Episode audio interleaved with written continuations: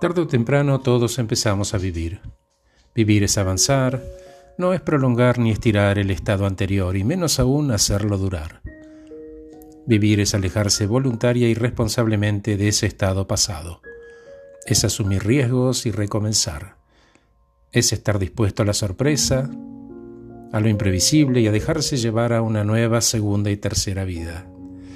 Vivir no es permanecer, sino estar abiertos a los encuentros con personas que vibren a nuestra misma frecuencia nueva, y es estar abiertos a la sorpresa que ocurre a nuestro alrededor. Estas nuevas vidas se logra cuando uno descubre la libertad. Y no es preciso irse lejos para que pase algo, eso no es libertad, eso es huir. La vida está y transcurre aquí y ahora.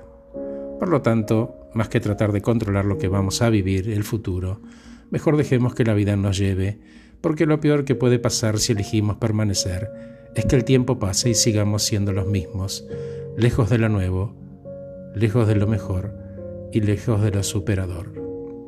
Gracias por escucharme, soy Horacio Velotti y acabo de regalarte este podcast titulado Tarde o temprano todos empezamos a vivir. Que estés muy bien.